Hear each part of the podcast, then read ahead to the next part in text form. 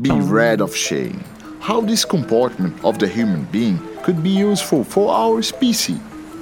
Studying another primates, science people discovered that being embarrassed as in fact an act of avoiding a physical confrontation. For example, when subordinates of gorillas do something wrong, the gorilla chief stops and faces. At the same time, the subordinates look at the ground and make a forced smile, like us humans do when we feel embarrassed. So, being rid of shame, it is in fact a non-verbal apologize.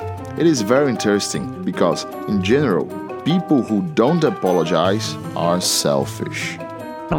So, who gets embarrassed, red of shame? We could tell. They are more honest, and we may have a better relationship with them. Ciência do Povo